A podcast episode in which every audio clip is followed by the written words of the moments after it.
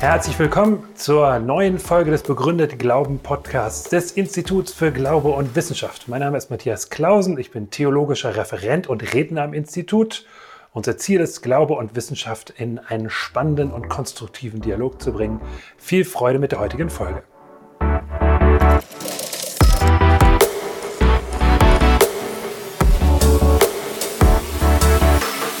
Die Frage, was kann ich als Geschichtswissenschaftler über Weihnachten eigentlich sagen? Und darf ich über Weihnachten sprechen? Interessiert mich Weihnachten überhaupt? Das ist doch eine Frage der Theologie, des Glaubens. Was macht damit ein Geschichtswissenschaftler? Wenn Sie sich diese Frage gestellt haben, dann darf ich Sie beruhigen. Zum einen, ich darf nach Weihnachten fragen und zum zweiten, es ist tatsächlich für mich unglaublich spannend. Wenn Sie die Weihnachtsgeschichte einmal mit offenen Ohren lesen, da kommt ein römischer Kaiser vor, Augustus, ein Statthalter, Quirinius, eine Steuerschätzung, also Finanzbeamte gab es damals auch schon. Das sind Dinge, mit denen ich jeden Tag arbeite. Ähm, Kaiser, Gouverneure, Beamte, das ist mein täglich Brot. Und die tauchen hier alle auf bei Lukas. Lukas ist noch mehr der eine Evangelist von allen Vieren, der seine Geschichte über Jesus von Nazareth und die ersten Christen an mehreren Punkten mit der Weltgeschichte verknüpft. Es sind genau acht Stellen, wo er diesen, diesen roten Faden aufnimmt und Verbindungslinien zieht. Unser Text ist davon eine. Das Spannende für mich ist, es gibt genau zwei von diesen acht Stellen, die werfen für mich Fragen auf als Fachwissenschaftler. Die anderen sind so gut wie unproblematisch. Das heißt, Lukas wusste, wie römische Geschichte funktioniert und wo er andocken kann. Außerdem interessiert mich die theologische Frage auch noch. Ich bin ja auch Christ, ich bin nicht nur Fachwissenschaftler. Und ich möchte wissen, wo mein Glaube an die Wirklichkeit andockt. Hier werden ganz grundlegende Dinge erzählt, wie Jesus von Nazareth auf die Welt kam, wie christlicher Glaube angefangen hat. Und ich möchte wissen, hat das Anhalt in der Wirklichkeit? Ist mein Glaube realitätsfest oder nicht? Darum diese Fragen, die ich mir gestellt habe und auf Grundlage dessen ich dann auch diesen Vortrag konzipiert habe. Wir werden in mehreren Schritten durch diesen Vortrag gehen. Ich möchte mit Ihnen zum einen ganz kurz ansprechen, wie arbeiten Geschichtswissenschaftler. Das hat sich immer wieder bewährt, damit anzufangen. Was machen eigentlich Historiker? Welche Werkzeuge haben die? Welche Methoden? Wie gehen die vor? Welche Fragen stellen die? Und wie argumentieren die? Dann werden, oder werde ich Ihnen kurz erläutern, warum ich glaube, dass Lukas erstens ein antiker Geschichtsschreiber ist und zweitens ein guter. Und wir erwarten dürfen, er könnte hier wissen, wovon er schreibt. Er könnte Recht haben mit dem, worüber er schreibt. Wenn wir diese beiden Vorfragen behandelt haben, dann werden wir uns drei Fragen zu diesem Text anschauen. Zum einen die ganze Frage Steuererklärung, Steuerschätzung in dieser Zeit und in der Weihnachtsgeschichte. Dann die Frage Reise nach Bethlehem. Warum mussten die denn sich auf diesen Weg machen und dorthin reisen? Und zum dritten die Frage, da ist dieser römische Beamte. Welche Rolle er auch immer genau hat. Quirinius heißt er. Was macht er da? Was wissen wir über ihn? Und wie passt der in die Geschichte hinein? Das sind die drei Punkte, die die Zeitreise entsprechend anlaufen wird und ähm, anfahren wird. Und dann werde ich versuchen, das Ganze zu bündeln, auch noch Ihnen zu sagen, was ich für mich neben der Fachwissenschaft auch als Christ für meinen Glauben aus dieser Geschichte mitnehme und aus dem Ertrag meiner Arbeit. Historische Arbeit. Was machen wir Geschichtswissenschaftler? Und wie arbeiten wir? Zum einen wir betreiben eine Methode, die heißt, böses Wort, historische Kritik. Ich muss jetzt erklären, was heißt Kritik für einen Geschichtswissenschaftler. Kritik heißt nicht, meine Quelle bekritteln und alles für falsch halten, bis ich irgendwie beweisen kann, dass es stimmt. Kritik heißt prüfen, analytisch arbeiten, genau hinschauen, Quellen vergleichen, aber eben nicht bekritteln. Meiner Quelle erst einmal einen Vorschuss an Vertrauen geben und dann gucken, wie weit führt mich dieser Text. Eine in diesem Sinn historische Untersuchung erfasst ihren Text mit, man kann da zwei Bausteine unterscheiden. Zum einen ähm, mit einer Art Methode, einem Werkzeugkasten, den ich aufmachen kann und verschiedene Dinge an meinen Quellen, meinen antiken Texten tun kann. Ich versuche dabei, die Quelle zu verstehen. Was wollte Lukas als antiker Biograf, antiker Geschichtsschreiber sagen, verstanden in seiner Zeit? Welche Absicht hatte er? Was wollte er kommunizieren? Was wollte er den Lesern mitgeben und auch uns heute mitgeben? Dabei muss ich abwägen, wie wahrscheinlich Dinge sind, wie plausibel Dinge sind. Ich kann keine, äh, entschuldigen Sie, idiotensicheren Beweise vorlegen. Das ist eher wie ein Verfahren vor Gericht, wo die eine Partei ihre Zeugen aufruft und befragt und ihren Fall darlegt und die andere Partei auch. Und der Richter muss abwägen und sagen, ja, das erscheint mir plausibel und wahrscheinlich, was der Zeuge mir erzählt. Das passt zu den Umständen, das passt zu dem Geschehen, zum Verlauf. Das ist die Frage Verstehen einer Quelle. Ich möchte meinen Autor verstehen und wissen, was wollte Lukas denn tun, als er das aufgeschrieben hat. Ich frage dabei, das ist quasi die Methode, die ich erlernen kann. Ich frage nach dem Autor, wer hat diesen Text geschrieben Wann wurde er geschrieben? Wie nahe dran am Geschehen? Wie nahe dran geografisch? War der Autor in Rom und das spielt in Jerusalem, das ist weit weg? Oder kannte er sich aus in der Gegend? Hat er sachlich eine gewisse Nähe? Kennt er in dem Fall Christen? Kennt er Geschichten über Jesus, die verlässlich sind? Was will er eigentlich schreiben? Möchte Lukas einen Roman schreiben oder möchte er eine Biografie schreiben? Geschichte schreiben. Das ist wichtig, hier genau zu fragen, was möchte ein Quellenautor? Sie lesen ja heute auch, hoffe ich zumindest, einen romantischen Liebesbrief anders als ein Telefonbuch. Sie haben Erwartungen an Texte, je nachdem, in welcher Gattung die geschrieben sind. Was konnte der Autor wissen? Hatte er gute Quellen? Kannte er Leute, die dabei waren vielleicht? Konnte er Augenzeugen befragen? Wie hat er gearbeitet? Ist er ein ordentlicher Historiker? Kann er, ist er anderswo auch genau? Kann man ihn nachprüfen? Kann ich das, was er schreibt, vergleichen mit anderen Überlieferungen, mit Inschriften, anderen Quellen, anderen Texten? Oder kann ich die Geschichte, die er beschreibt, mit ähnlichen Geschehnissen vergleichen, dass die Abläufe ähnlich verlaufen? Und ist die Geschichte, die er erzählt, in sich stimmig? Macht das Sinn? Ist das logisch? Oder baut er Widersprüche ein von vorne bis hinten? Das wäre vor Gericht auch kein guter Zeuge, der sich laufend widerspricht. Diese Dinge sind Methode, die kann man erlernen. Aber Geschichtswissenschaft hat auch noch einen zweiten Baustein, eine zweite Säule, auf der sie ruht, die ganz wichtig ist, nämlich eine Art ähm, Instinkt des Geschichtswissenschaftlers, ein kreativer Aspekt.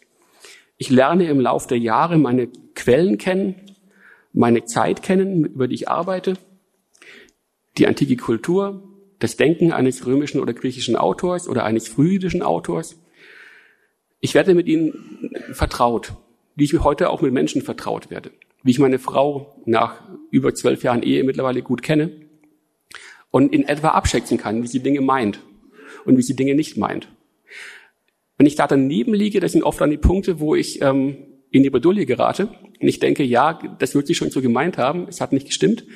Da sind meine antiken Quellen gnädiger aber im Prinzip ist es nicht anders. Ich lerne meine Zeit und die Menschen dieser Epoche kennen. Durch das Lesen und Lesen und Lesen von antiken Texten. Und kann dann oft aus dem Bauch raus sagen, ja, das müsste in die Richtung gehen, müsste so gemeint sein. Dann muss ich das aber auch wieder prüfen am handwerklichen Aspekt mit meinen Methodenschritten. Aber beides ist wichtig. Ich kann nicht nur stupide Methoden anwenden, ich muss auch verstehen. Gut, das sind die beiden großen Bausteine geschichtswissenschaftlicher Arbeit in aller Kürze. Was wir machen ist, wie gesagt, wir führen einen Indizienprozess. Wir können nicht wie Mathematiker unwiderlegbar beweisen. Es muss so gewesen sein. Gerade für die Antike ist das oft schwierig. Wir müssen abwägen. Die Güte der Zeugen, die Güte der Quellen, die Wahrscheinlichkeit und die Plausibilität dessen, was sie berichten. Alles hängt von den Quellen ab. Habe ich genug Quellen, also die Menge, und habe ich gute Quellen, die Qualität. Wenn ich viele und gute Quellen habe, kann ich Dinge fast, fast sicher festklopfen und sagen, das war mit allergrößter Wahrscheinlichkeit genau so passiert. Wenn ich wenige Quellen habe, aber immer noch gute Quellen, geht das oft auch. Wenn meine Quellen wenige sind und die Güte ist problematisch, dann kann ich sagen, ja, bis zu einem gewissen Grad könnte es so gewesen sein, aber ich komme nicht näher ran. Und es gibt auch ähm, Fälle, da habe ich fast gar keine Quellen und vor allem keine guten Quellen. Da muss ich Dinge im Nebel der Geschichte belassen. Also hier gilt es zu unterscheiden, gerade an Wahrscheinlichkeit. Je nachdem, wie meine Quellen beschaffen sind. Meine These heute ist, dass Lukas ein guter Quellenautor ist und wir darum sehr viel sagen können über das allererste Weihnachten, wie er es uns beschreibt. Aber das nur im Vorgriff.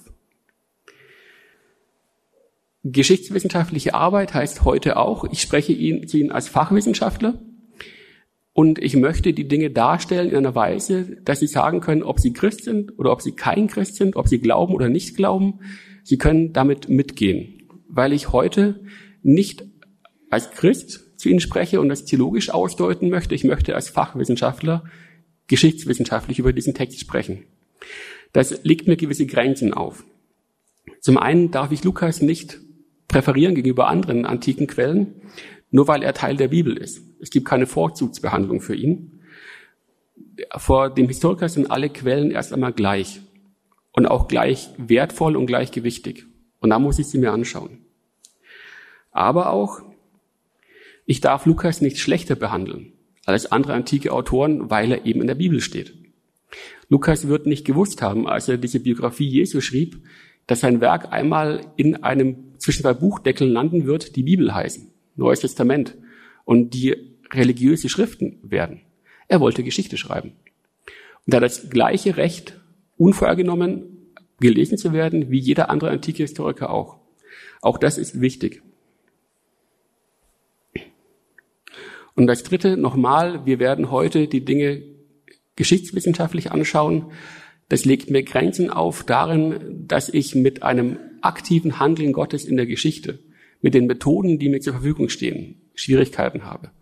Ich kann über eine jungfräuliche Geburt und über Engel, die auftreten, da kann ich mich nur vorsichtig rantasten. Aber meine menschlichen Methoden kommen da nicht wirklich ran. Aber eine Steuerschätzung, eine Reise nach Bethlehem, ein römischer Beamter, das sind die Dinge, die ich greifen kann. Dafür reichen meine Methoden aus. Für alles Weitere kann ich nur sagen, das passt in die Geschichte hinein, das ist stimmig, aber ich muss einen Schritt zurückgehen und sagen, mit den Werkzeugen, die ich habe, Gott greifen kann ich nicht.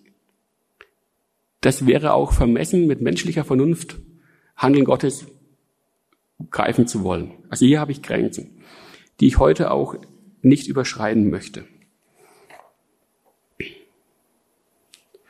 So. Damit Kommen wir zum Text an sich. Sie haben die Weihnachtsgeschichte, nehme ich an, im Kopf. Die hört man alle Weihnachten neu im Gottesdienst erzählt und in Krippenspielen vorgespielt. Es begab sich aber zu der Zeit, dass ein Gebot vom Kaiser Augustus ausging, dass alle Welt geschätzt würde. Und diese Schätzung war die allererste und geschah zur Zeit, da Quirinius Gouverneur in Syrien war. Und jeder Mann ging, dass er sich schätzen ließe in seine eigene Stadt. Da machte sich auch auf Josef aus Galiläa, aus der Stadt Nazareth in das jüdische Land zur Stadt Davids, die da heißt Bethlehem, weil er aus dem Hause und Geschlechte Davids war. Damit er sich schätzen ließe mit Maria, seinem vertrauten Weibe, die war schwanger. So Lukas, nach der Luther-Übersetzung. Er fährt fort. Als sie dort waren, kam die Zeit, dass sie gebären sollte. Und sie gebar ihren ersten Sohn und wickelte ihn in Windeln und legte ihn in eine Krippe. Denn sie hatten sonst keinen Raum in der Herberge. Das ist die Geschichte, die wir allweihnachtlich hören. Und die Frage ist, was ist daran, könnte daran problematisch sein? Wenn Sie etwas ähm, an Weihnachten Spiegel lesen zum Beispiel, werden Sie jedes Jahr hören, das Ganze ist religiöse Fantasie. Das ist so nie passiert. Und ähm, ich habe mich oft gefragt, seit ich Geschichte studiere, warum eigentlich? Und kam dann letztlich zurück bis zu einem Herrn, der heißt Emil Schürer. Der schrieb Anfang des 20. Jahrhunderts eine große Geschichte des Judentums der Zeit Jesu und hat fünf Punkte ähm, dargeboten, warum diese Geschichte an diesen Punkten seines Erachtens nicht stimmen kann. Und diese Punkte, obwohl dieses Buch über 100 Jahre alt ist, werden bis heute immer wieder wiederholt. Die sind dafür quasi grundlegend geworden für die Kritik, die skeptische Kritik an Lukas. Und er sagt, wir wissen nichts von einem allgemeinen Reichszensus, einer Steuerschätzung, die das ganze römische Reich umfasst. Zur Zeit des Augustus. Bei einer römischen Schätzung hätte Josef nicht nach Bethlehem ziehen müssen. Da hätte er Nazareth bleiben können und Maria erst recht nicht. Eine römische Schätzung konnte gar nicht stattfinden, da war ja Herodes noch König. Sie erinnern sich daran, Herodes der Große, die Geschichte vom Kindermord in Bethlehem. Bei einem jüdischen König hätten die Römer nichts zu schätzen gehabt. Vierter Punkt, Josephus weiß auch nichts. Josephus ist der große jüdische Historiker der Zeit. Er schreibt am Ende des ersten Jahrhunderts nach Christus eine große Geschichte des Judentums und noch eine des jüdischen Krieges und erwähnt diese Dinge auch beiläufig. Er weiß nichts von einem römischen, einer römischen Schätzung unter Herodes. Und da, wo er eine Schätzung erwähnt, etwa zehn, zwölf Jahre später, da ist sie für ihn völlig neu und unerhört. Und außerdem, letzter Punkt, war Quirinius, als Herodes lebte und König war, nie Gouverneur in Syrien. Auch das passt nicht. Das sind die fünf Punkte, die Sie bis heute immer wieder wiederholt und leicht variiert vorfinden mit der Kritik, warum diese Geschichte nicht stimmen kann. Man kann das meines Erachtens noch etwas verkürzen und drei Fragen aufmachen. Einmal die Schätzung an sich, der Zensus. Wie war das mit dieser weltweiten, Sie haben das noch im Kopf, ähm, dass alle Welt geschätzt würde, ähm, Registrierung durch ein Dogma, steht im Griechischen ein Edikt des Kaisers Augustus. Wie war das zweitens mit der Reise nach Bethlehem? Mussten Josef und Maria für einen, eine Schätzung römischer Art nach Bethlehem reisen von Nazareth, konnten die nicht bleiben. Und zum Dritten, wie passt dieser Quirinius da rein, dieser römische Beamte?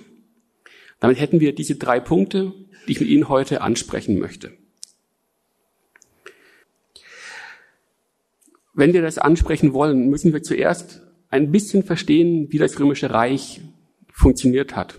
Das heißt, die Frage Provinzstatthalter, Steuerschätzung und ähnliches. Um zu wissen, wie Quirinius und Herodes und Maria und Josef da reinpassen. Es gab ganz grundsätzlich zwei Arten von Provinzen im Römischen Reich.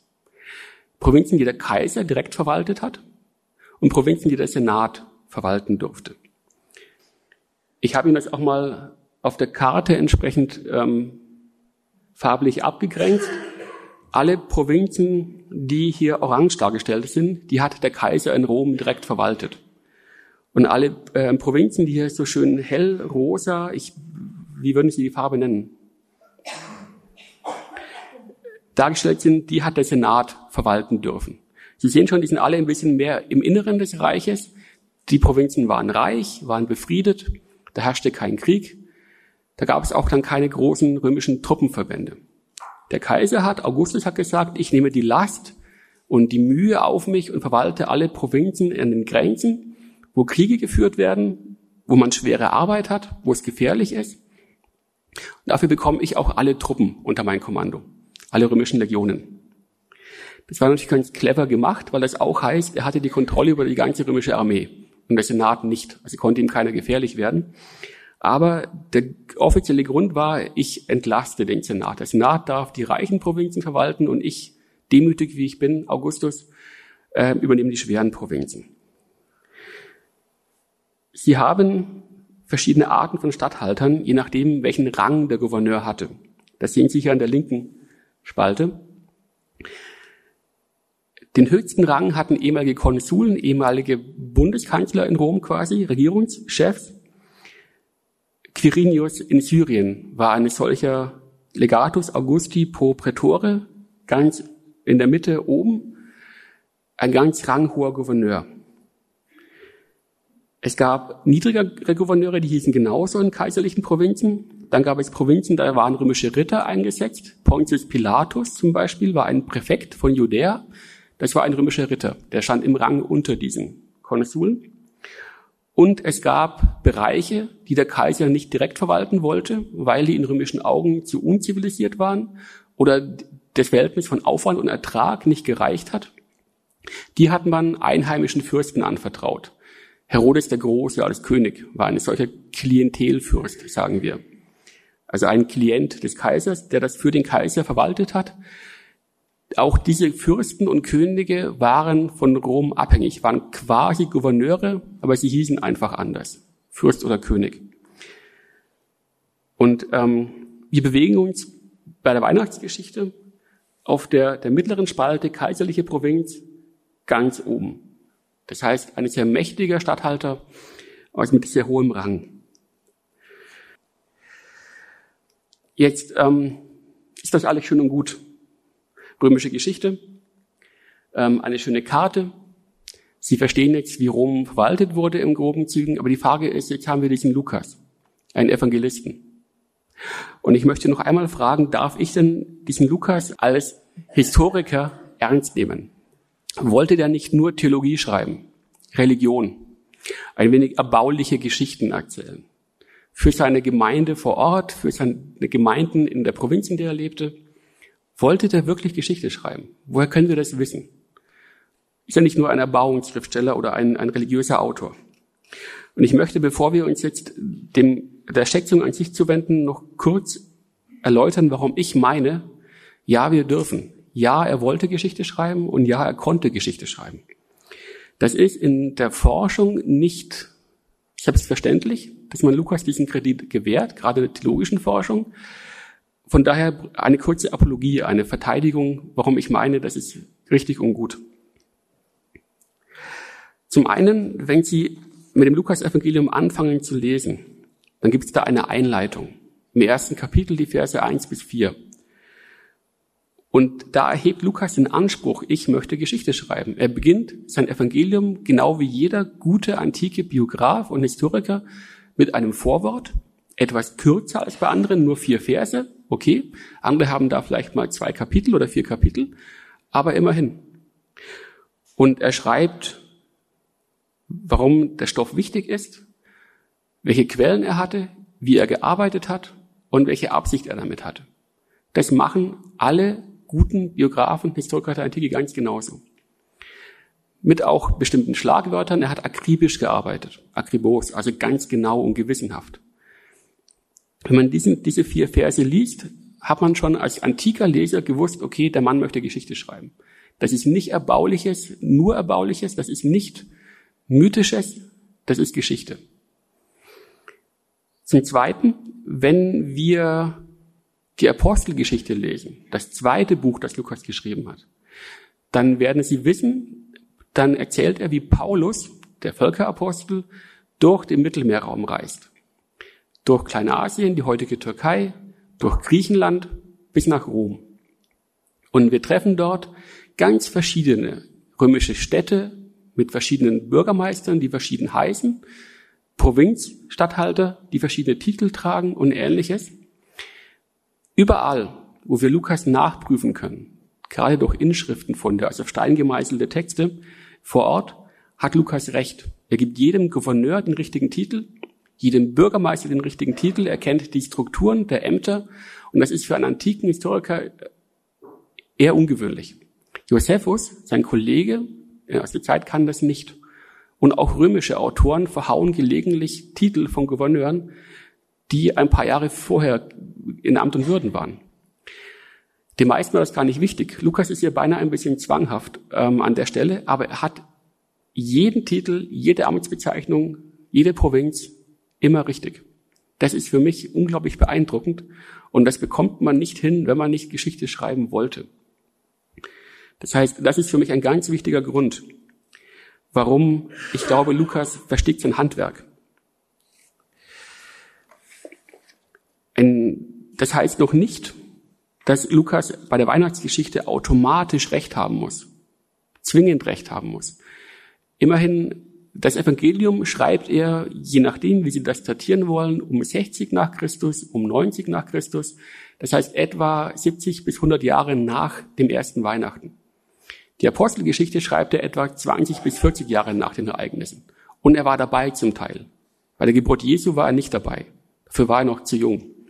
Das heißt, im einen Fall ist er Augenzeuge, im anderen muss er andere Leute befragen. Hey, du warst dabei damals, wie war denn das bei Jesus im Stall?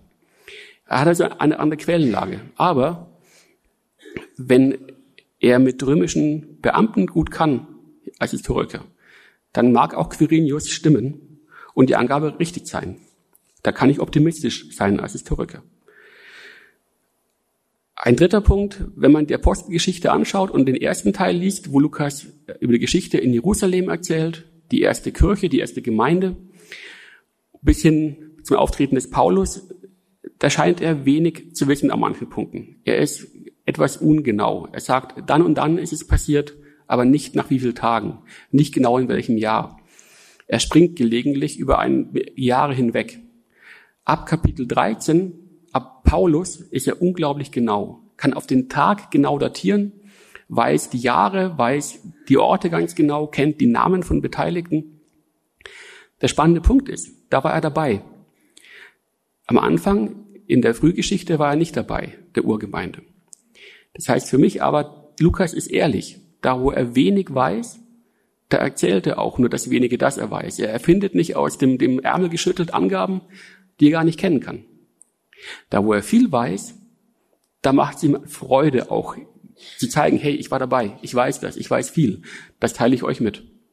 Auch das macht mich optimistisch, dass Lukas nicht einfach Geschichten erfindet, nicht einfach Quirinius erfindet oder diese Reise erfindet, weil er das irgendwie braucht.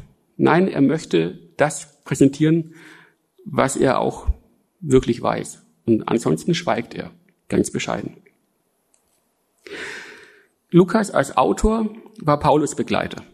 Und das heißt, er war mit Paulus, das ist der vierte Punkt, im Jahr 57 in Jerusalem. Ähm, und Paulus hat Jakobus getroffen, den Herrenbruder, den Halbbruder Jesu.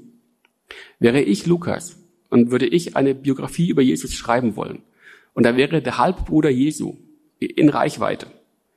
Ich würde mir den schnappen und ihn ausquetschen und fragen, wie war denn das? Welche Geschichten kennt, kennst du von deiner Mutter, Maria? Was haben die euch erzählt? Das ist egal, wann sie Lukas datieren. Um 60, um 80.